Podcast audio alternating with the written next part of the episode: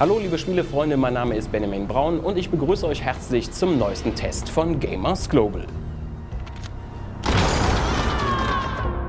Im Visier steht diesmal das Remake des First-Person-Action-Spiels 13, das Anoman Interactive 17 Jahre nach dem Original für alle aktuellen Plattformen veröffentlicht.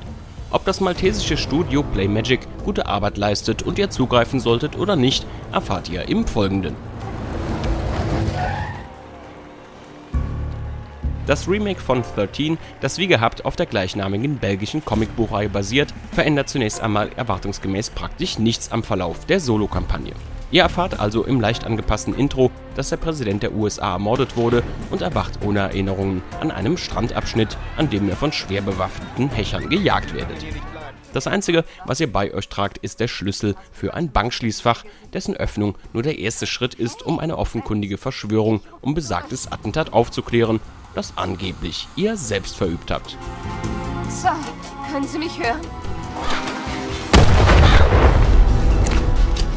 Über die spannende Geschichte, die in Form von Comicstrip-Cutscenes oder auch in Bild-in-Bild-Anblendungen im laufenden Spiel vorangetrieben wird, kann man sich allerdings nur bedingt freuen. Denn die Bugdichte des Remakes ist trotz bereits enthaltenem Day-One-Patch groß.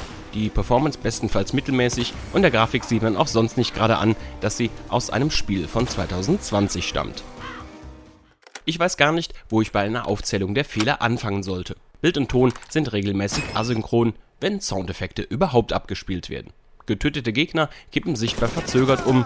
Sammle ich Heilpakete in der Umgebung ein, ist das der Trefferpunktleiste oft nicht anzumerken. Hinzu kommt ein beinahe allgegenwärtiges Screen-Tearing, das ein kommender Patch für Xbox One und PS4 noch bereinigen soll und immer wieder kurze Bildstillstände. Immer wieder werden auch Trigger oder bestimmte Ereignisse stark verzögert oder mit ein wenig Pech gar nicht ausgelöst. So ließ bei mir ein Gegner bereits im allerersten Level den Schlüssel für ein Fahrzeug nicht fallen, den man zwingend braucht, um den Spielabschnitt abzuschließen. Auch beim Auslösen kleinerer Dialogsequenzen innerhalb des Spiels dauert es einige Sekunden, bis diese ausgelöst werden, und weil er eben nicht wisst, auf was er wartet, läuft er möglicherweise erstmal blöd einige Sekunden in der Gegend herum. Wir sollten uns um ihn kümmern. Bereit? Ich könnte zudem noch etliche Fehler bei der Kollisionsabfrage benennen oder die herben KI-Aussätze anmerken. Gut, die machen euch die Sache definitiv leichter als im gerade zum Ende nicht gerade anspruchslosen Original. Nur helfen solche Fehler nicht der Atmosphäre, sondern schaden ihr nachhaltig. Die langen Ladezeiten schreibe ich der genutzten Unity 3D Engine zu und die sind eh das geringste Problem von 13.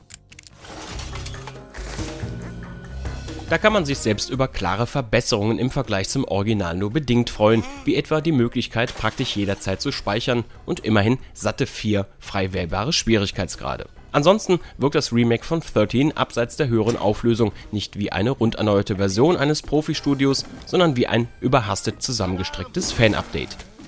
Was die spielerische Seite abseits der Bugs betrifft, bietet 13 zwischen Ballern und Stealth oder durch die Verwendung einiger netter Gadgets eine gewisse Vielfalt.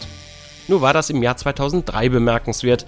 Heute wirkt kaum etwas davon noch außergewöhnlich, zumal auch die Verwendung von Umgebungsobjekten oder einem Greifhaken sich ebenso anfühlen wie vor bald 20 Jahren.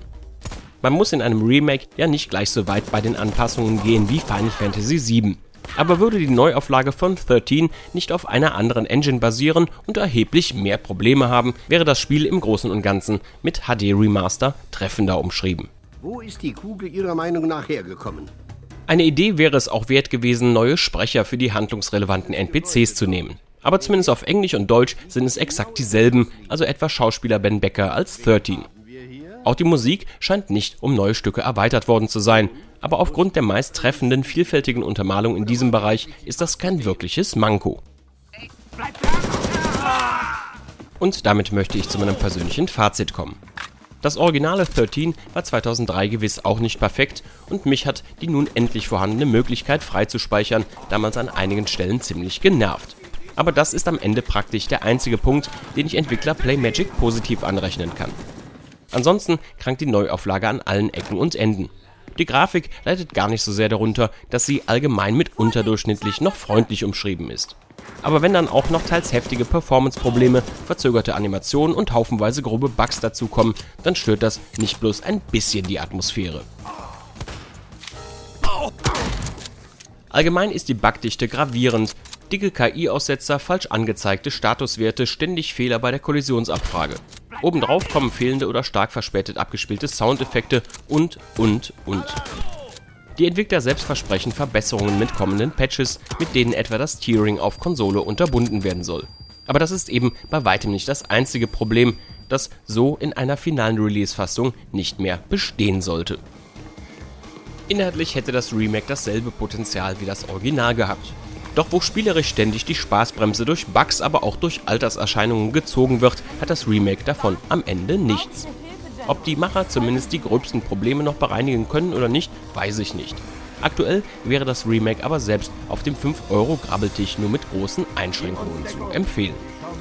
Meine persönliche Wertung lautet 4.0 von 10. Diesen Test gibt es als Video, Audio und Text. Alle weiteren Details zum Spiel findet ihr wie immer auf Gamers Global. Solltet ihr uns auf YouTube zuschauen, freuen wir uns wie immer über ein Like und ein Abonnement unseres Kanals.